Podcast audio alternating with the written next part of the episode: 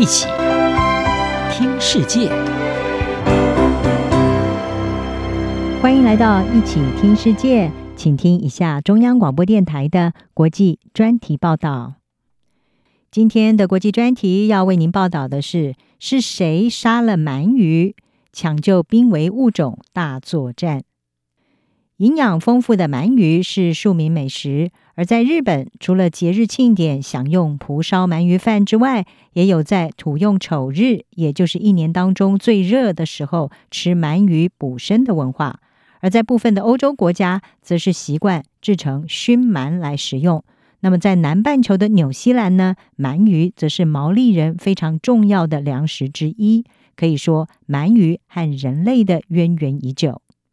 鳗鱼被认为已经在地球上存活了有六七千万年，而且呢，并没有太多的样化，包括亚种在内，全世界只有十九种的淡水鳗。法国国家自然博物馆的专家佛恩顿他是表示，在某些方面来说，鳗鱼是超级适应的生物。它们能够在大多数鱼类找不到食物的地区繁殖，幼鳗能够以海洋雪为食，也就是漂浮在水域的死亡和腐烂动植物物质。而也正因为如此，这种古老生物一直伴随着人类成长，直到四十年前还是非常的普遍。在法国，甚至被视为是滋扰者，对鲑鱼群和钓鱼线会造成破坏。然而，短短不到半世纪，情况是翻天覆地。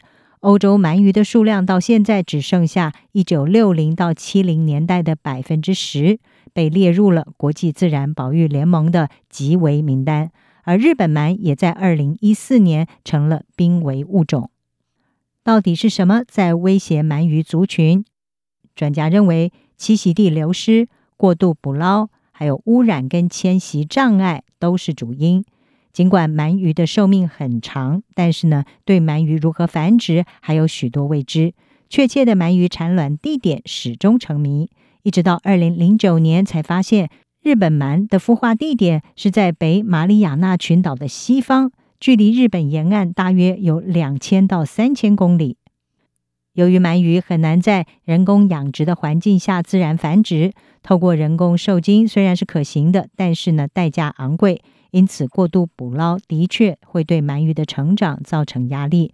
自从二零一二年以来，日本、中国、台湾还有南韩在保护各自水域发现的日本鳗鱼方面是进行了合作，包括制定捕捞配额，一起来保护鳗鱼。而欧洲国家受到《濒临绝种野生动植物国际贸易公约》的规范，也是定有严格的捕捞配额。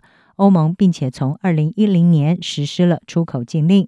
但是专家说，光是靠限制捕捞是不够的。鳗鱼复杂的生命周期很容易受到人类活动的影响，淡水栖地的河川污染还有环境恶化都会带来冲击。佛恩顿他说，杀虫剂、药物还有塑化剂对水稻的污染影响更大，包括损害了鳗鱼的繁殖力。永续鳗鱼组织的主席科尔他也说，鳗鱼的栖息地被破坏，欧洲有四分之三的湿地被排干。而阻碍鱼类洄游的河川屏障，例如水坝，则是会截断鳗鱼的迁徙路径。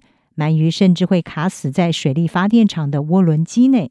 科尔认为，人类基本上是摧毁了鳗鱼的栖息地，这才是真正杀光它们的原因。尽管各界采取行动，希望保护岌岌可危的鳗鱼，但是鳗鱼的美味还有日益稀少，注定让他们是不得安宁，成了偷捕还有国际走私的黑市目标。根据世界自然基金会日本分会的估计，在日本养殖的鳗鱼中，就有大约百分之四十到六十是来自非法的来源，而这对各国的鳗鱼保育大计是一大伤害。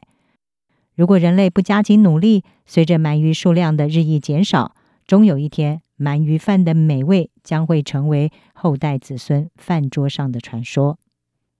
以上专题由吴宁康编撰，海清清播报，谢谢您的收听。